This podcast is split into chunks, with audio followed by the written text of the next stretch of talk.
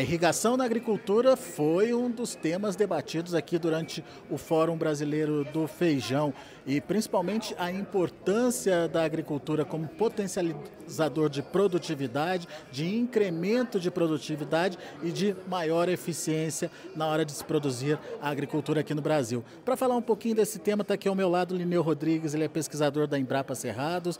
O Lineu também é idealizador da Rede Nacional de Agricultura Irrigada, o RENAI. Lineu, afinal de contas, qual é o contexto hoje da irrigação aqui no Brasil? É, e é uma tecnologia que podia, poderia ser muito mais explorada, né? a irrigação é a tecnologia com maior potencial de se produzir alimento com sustentabilidade. No Brasil a gente irriga pouco. Irriga pouco por quê? Porque a gente nota que o mercado tem potencial para mais os produtores querem irrigar mais. Por quê? Porque, porque a irrigação irrigada ela traz estabilidade na produção. A pessoa pode planejar. E do lado ambiental, ela reduz, ela intensifica a produção e com isso você reduz a necessidade de abrir novas áreas para fazer agricultura. No Brasil nós temos um potencial de 55 milhões de hectares, mais que tudo com o continente africano. A gente irriga 8,5 milhões. Ou seja, isso é 3% da nossa área plantada 13% do potencial.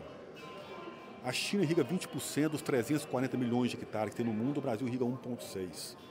Então nós temos um espaço para crescer, nós estamos aqui no Fórum do Feijão. E o feijão vai ser a cultura que vai mais se beneficiar com o crescimento da agricultura irrigada. É uma cultura que tem primeira, segunda e terceira safra. Mas eu estava falando que todas as safras atualmente, o feijão vai se beneficiar com a irrigação. Vamos entender melhor é, todas essas informações, porque afinal de contas é, elas são importantes aí para o produtor poder é, melhorar a eficiência da sua produção. Temos esse potencial incrível, por que não adotamos? Essa é uma pergunta interessante, né? eu sempre tive essa curiosidade.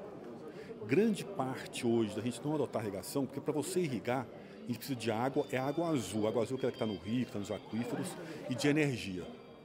Então, uma parte do nosso país não tem boa energia e outra parte não tem energia, uma parte com energia razoável, onde a agricultura irrigada se desenvolve. Outra questão é água. Muita, nós temos muita água, nós temos 12% das reservas. Mesmo se a gente tirar o Amazonas fora, a gente tem muita água no Brasil. E mais de 90% da nossa água vai embora, embora para os oceanos.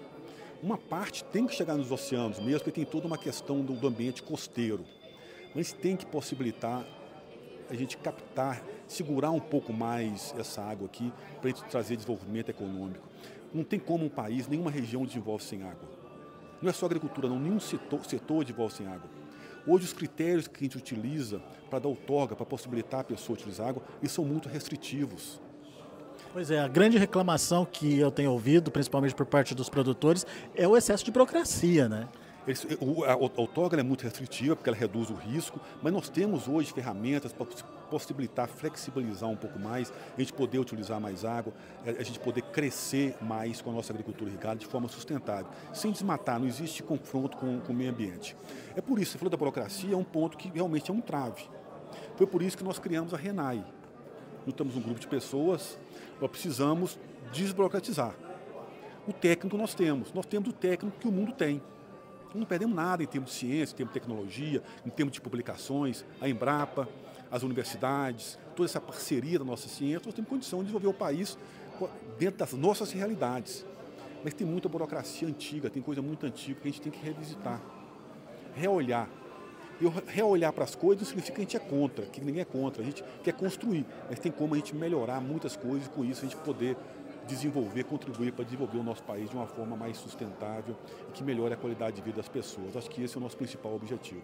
A gente tem o objetivo de produzir mais nos próximos 10 anos, né? praticamente dobrar o que a gente está produzindo hoje.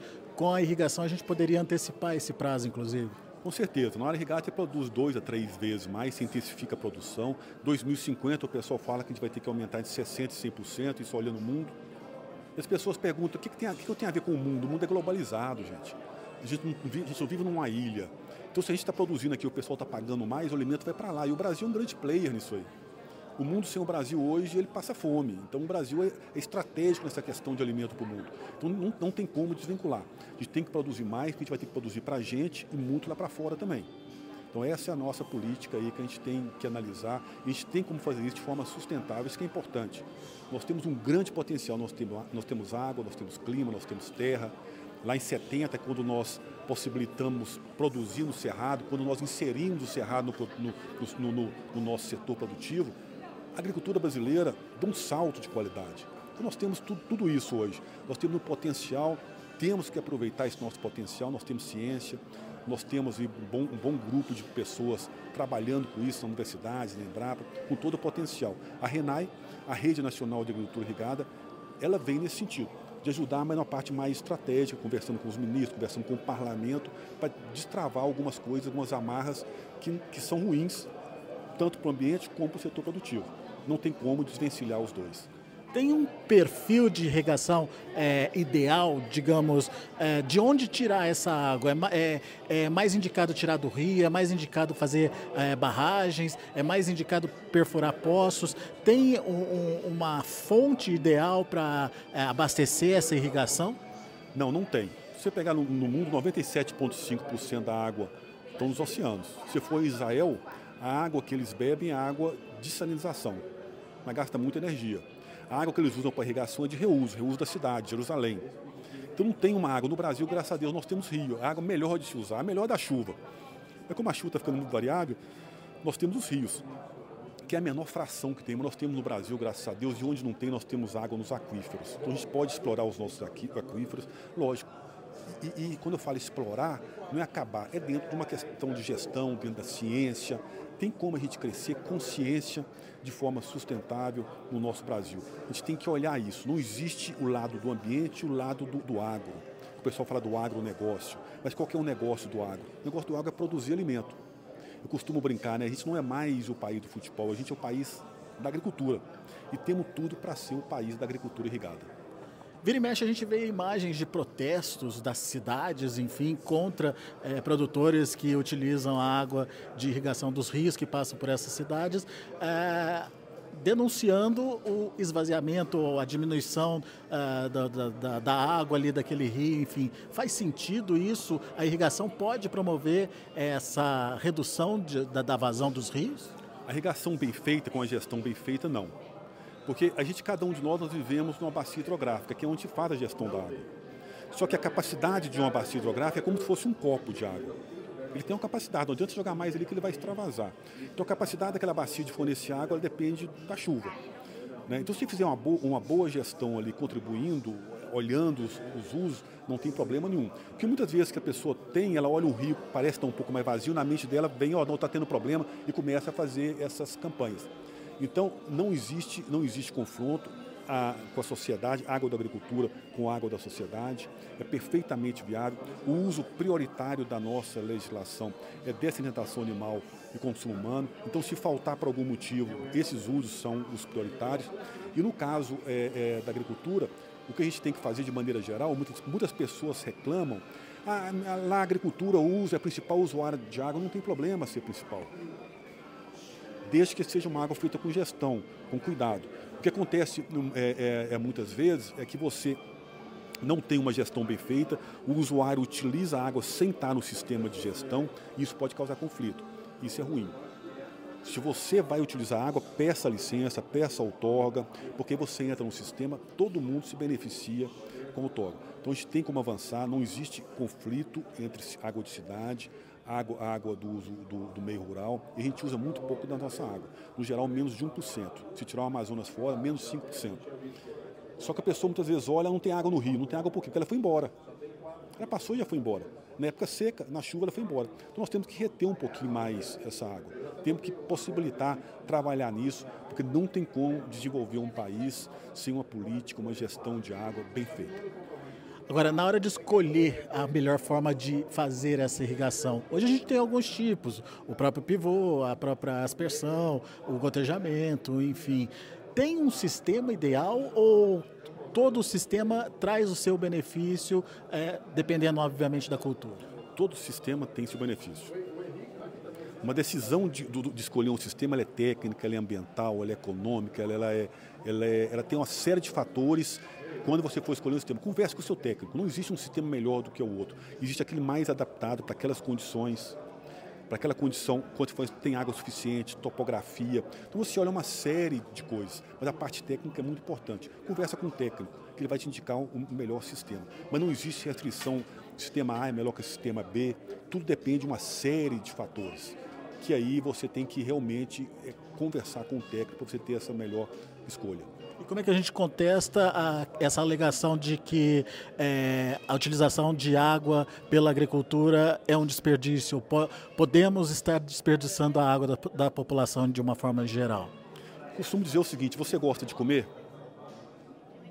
Eu, eu brinco, uma vez eu estava brincando, dei uma entrevista lá no Tocantins, a pessoa fazendo uma pergunta, questionando, a irrigação consome muita água, 70% da água do mundo. Opa, gente, não é 70% da água do mundo, nós temos muita água no mundo. De tudo que é tirado para os usos, a maior parte ali é para irrigação. Eu costumo brincar, se Deus pudesse, desse mil litros, ó, cada um tem mil litros de água para utilizar, usa do jeito que quiser. Eu tiraria uma boa parte para beber, porque a, a questão da água para nós é muito cara, muito preciosa. Falou em falta água, o homem realmente ele entra em desespero. As guerras, migrações que a gente vê entre países é por causa de água e alimento, não tem dúvida. Então, nesses mil litros que Deus me deu, eu falei, ó, uma parte boa, não quero passar sede não quero passar fome. O resto, meu amigo, se precisar de tomar um banho por semana, eu vou tomar um banho por semana. Mas água e alimento não pode faltar na nossa mesa. Isso é o motivo das guerras, dos conflitos que a gente tem. E então não, nós temos que nós temos que equacionar. Não existe essa questão de estar usando muito. É um bem nobre. Produzir alimento é um bem nobre para o uso da água. Incentivar a irrigação, então, é uma necessidade uma necessidade, porque a gente fala de alimento, a gente fala de ambiente, você intensifica a produção, você reduz a necessidade de abrir novas áreas. Nós estamos num, num, num mundo, num, num, momento em que a parte ambiental é muito cara, muito importante para a sociedade, a gente tem que valorizar isso, mas a irrigação ela contribui com isso também. Então, o, o nosso, eu, eu, como pesquisador, o que eu quero é que a gente veja e consiga produzir alimento forma, de forma suficiente para a nossa população, que a gente possa também exportar para o mundo, trazendo valor econômico para o nosso país. Sempre, sempre não me pergunto, nós já não, já não temos alimento suficiente? Se você olhar hoje, eu diria que não, nem hoje. Seria muito difícil distribuir esse alimento para todos. Embora se você for quantidade, tudo bem, talvez até seria. Mas o mundo é muito dinâmico, ele não é estacionário. Nós vamos ver várias várias coisas estão acontecendo. Nós temos questões das mudanças climáticas, o alimento, a agricultura hoje é multifuncional, ela tem várias coisas com ela. A questão das assimetrias, tem lugar que você tem pouca água, muita gente, que lugar é mais difícil para ele produzir alimento, muita terra, muita gente. O próprio ambiente, o meio ambiente é um, é um, é um, é um dos usuários né, assim, que a gente tem que preservar, mas ele acaba competindo para produzir o alimento. Então, nós temos vários fatores. Então, nós vamos ter que produzir mais alimento para trazer essa estabilidade e você não tem certeza a pior coisa é você tem certeza, você vai sair de casa, você vai ter alimentos para você comer, para fazer o almoço, para a janta, ou você vai, você vai ter as três refeições para você alimentar de forma saudável, você e sua família, né?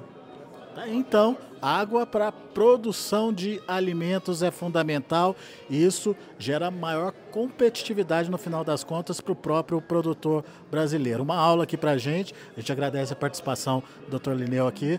Daqui a pouco a gente volta com outras informações mais destaques. Thank you.